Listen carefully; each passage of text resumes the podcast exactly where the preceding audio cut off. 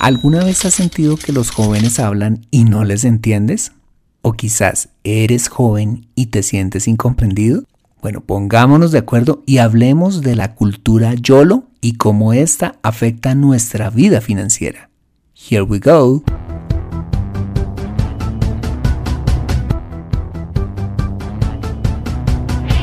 Bienvenido a Consejo Financiero, el podcast de finanzas personales donde aprenderás a manejar inteligentemente tu dinero, salir de deudas, tomar buenas decisiones financieras y alcanzar una prosperidad sólida y duradera. Consejo Financiero son finanzas personales prácticas para gente como tú que desean transformar su futuro financiero. Bienvenido a bordo.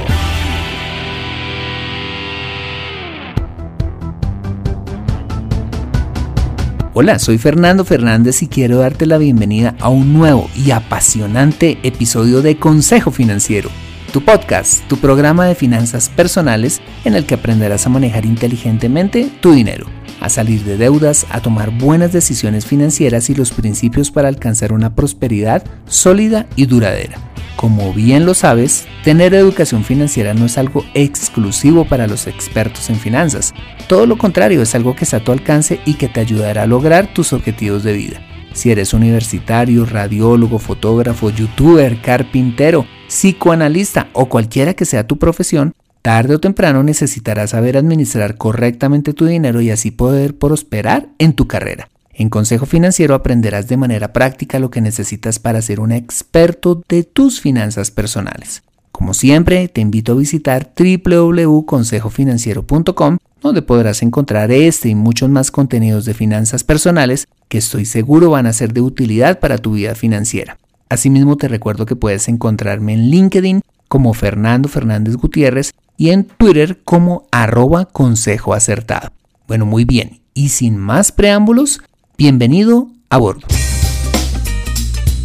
Quiero contarte que recientemente asistí a un curso en que el profesor mencionaba una lista de los temas que era importante conocer para comprender mejor a las nuevas generaciones. Uno de los puntos de dicha lista que causó en la mayoría de los que estábamos allí, por no decir todos, una gran curiosidad era el acrónimo numeral YOLO. Algunos hicieron cara de desconcierto y otros como yo nos frotamos la barbilla preguntándonos qué significaría dicha sigla. Pero como sucede en muchos casos, el temor a preguntar en dicho recinto fue mayor que la curiosidad por saber el significado del dichoso término. Recuerdo que una amiga que estaba a mi lado se preguntó en voz baja, ¿y qué significa eso de numeral YOLO? Esto me dio un renovado valor para levantar mi mano y formular la pregunta que todos nos estábamos haciendo. Y dije, Diego, ¿qué significa eso de numeral YOLO? Diego, por supuesto nuestro profesor, con una sonrisa me dijo, esta pregunta siempre me la hacen todas aquellas personas que ya no son tan jóvenes. Se nota que ya pasaste por esta etapa.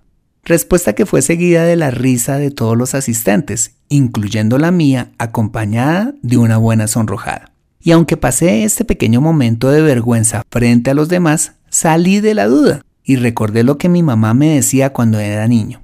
Mijo, si no entiende algo, pregúntele al profesor. Tan fácil que es decirlo, ¿no? Y gracias a salir de esta duda, decidí traer este tema al podcast. Si tú eres millennial, seguramente ya sabes de qué te voy a hablar. Si eres mayor, seguramente estás igual que yo en ese momento. Pero no tendrás que pasar por la vergüenza de preguntarle a tus hijos qué significa. Bueno, pues este término numeral YOLO o YOLO es el acrónimo de la frase en inglés You Only Live Once, que en su traducción al español es solo vives una vez, cuyo mensaje implícito es disfrutar la vida hoy, aunque implique tomar riesgos. Este acrónimo se ha vuelto viral en redes sociales como Facebook y Twitter, en la generación millennial, es decir, las personas que están hoy en el rango de los 18 a 34 años de edad. El problema es que la cultura YOLO ha llevado a una buena parte de esta generación a vivir el hoy sin pensar en el mañana, invitándolos a vivir una vida de desenfreno, que desafortunadamente en muchos casos ha desembocado en el consumo de drogas y alcohol, la irresponsabilidad sexual y a vivir una vida de consumismo material. Algunos jóvenes usan este término para justificar actos irresponsables para hacer algo que supuestamente marque la diferencia, como hacer alguna tontería, desafiar la autoridad o incluso atentar contra su propia vida. De hecho, esta cultura entre los jóvenes ya ha dejado víctimas. Un ejemplo de ello es Ervin McInnes, un joven de 21 años, aspirante a rapero quien antes de su muerte y la de cuatro compañeros más había escrito en su cuenta de Twitter en estado de embriaguez, conduciendo a 193 kilómetros por hora, algo así como borracho yendo a la deriva, numeral YOLO. Este es un caso extremo. Pero bueno, ¿qué tiene que ver todo esto con las finanzas personales? Pues tiene que ver mucho. Como ya lo vimos, las prioridades de la generación millennial no están precisamente centradas en comprar su casa o mucho menos ahorrar para el retiro, sino en disfrutar la vida hoy, a través de la acumulación de experiencias gastando su dinero en viajes, diversión y el consumo excesivo en bienes no durables. De acuerdo a un informe reciente del banco de inversión Charles Schwab en los Estados Unidos, los millennials gastan más que otras generaciones en luz como viajar, salir a cenar a restaurantes de moda, tomar frecuentemente cafés costosos tipo Starbucks, comprar ropa y todo tipo de gadgets tecnológicos que no necesitan. Pero eso no es todo. Según una encuesta de Go Banking Rates en 2017, más de la mitad de los millennials económicamente activos no tienen nada ahorrado. ¿Y todo esto a qué se debe? A que esta generación se ha acostumbrado a tener una mente cortoplacista, dándole prioridad a disfrutar hoy e ignorando la importancia de construir un futuro financiero. Pero aquí no termina todo. Aunque esta moda es propia de la generación millennial, los que hacemos parte de otras generaciones como la X o como la Y, increíblemente seguimos algunos comportamientos de la cultura YOLO. Cuando, por ejemplo, pagamos nuestras vacaciones a crédito, en lugar de ahorrar ahora y disfrutar después. Cuando, por ejemplo, gastamos el dinero que no tenemos en cosas que no necesitamos, para generar una falsa impresión de prosperidad a los demás. O cuando, por ejemplo, vivimos absolutamente despreocupados por nuestro retiro, pensando que siempre tendremos la vitalidad para generar ingresos. O cuando gastamos nuestro dinero en solo vivir experiencias, a expensas de construir estabilidad financiera en el futuro. Mira, personalmente creo que el dinero está para disfrutarse, siempre y cuando logremos un equilibrio entre el consumo, el ahorro y la inversión. Estoy de acuerdo con disfrutar el fruto de nuestro trabajo, porque al fin y al cabo nos lo merecemos, siempre y cuando, ojo, hayamos ahorrado e invertido primero, pues estos dos últimos hábitos de las finanzas personales son los que garantizarán que en un futuro podamos seguir disfrutando de nuestro dinero. Mira, reflexionemos sobre lo siguiente. Un maratonista sabe que no puede arrancar a plena marcha desde un comienzo, pues debe guardar suficientes energías para rematar bien la carrera. Rara vez ha ganado un competidor que lideró una maratón de punta a punta. Como bien lo sabes, una maratón es una competencia de 42 kilómetros. Una estrategia acertada en este deporte es correr los primeros 10 kilómetros a un ritmo un poco por debajo de las capacidades del atleta. Entre el kilómetro 10 al 30 a un ritmo normal y durante los últimos 12 kilómetros a un ritmo un tanto más rápido de las capacidades del corredor, con la finalidad de tener la suficiente energía y rematar los últimos 500 metros al máximo de exigencia del atleta.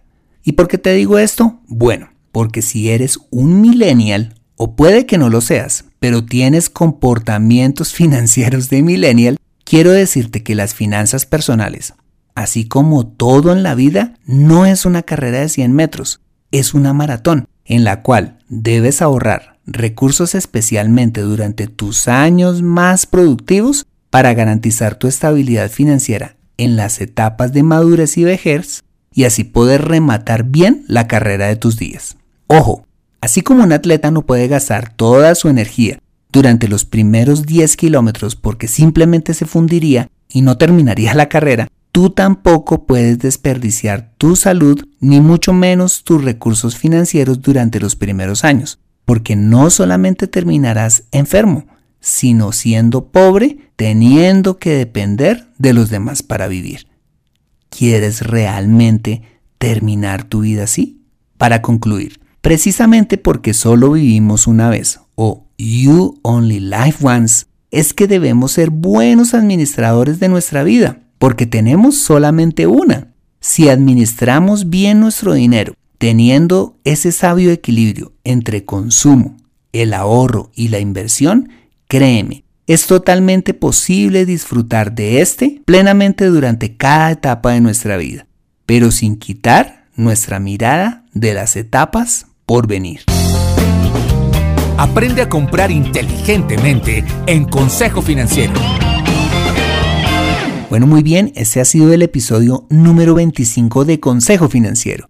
Si te ha gustado, házmelo saber suscribiéndote al podcast y dejándome una valoración de 5 estrellas en iTunes si tienes iPhone o iPad, o si tienes Android o PC, haciéndote mi seguidor y dándome un me gusta en SoundCloud, iBox, Stitcher o TuneIn Radio o donde quiera que escuches este programa. Si lo haces, este podcast será más visible en los motores de búsqueda y me ayudarás un montón a llegar a muchas más personas en toda Hispanoamérica. Asimismo te invito a compartir este episodio con tus contactos, familia o amigos que consideres les sea útil este episodio para su vida financiera. Recuerda suscribirte a www.consejofinanciero.com para mantenerte actualizado de todos mis contenidos y para recibir tus preguntas o sugerencias de temas que quisiera desarrollar para ti en este podcast. Soy Fernando Fernández, tu asesor financiero y anfitrión de este programa. Mis agradecimientos a José Luis Calderón, quien edita con calidad este podcast. Bueno, muchas gracias por compartir tu tiempo conmigo y recuerda, Consejo Financiero son finanzas personales prácticas para gente como tú que desean transformar su futuro financiero. Nos vemos en el siguiente episodio. Chao, chao.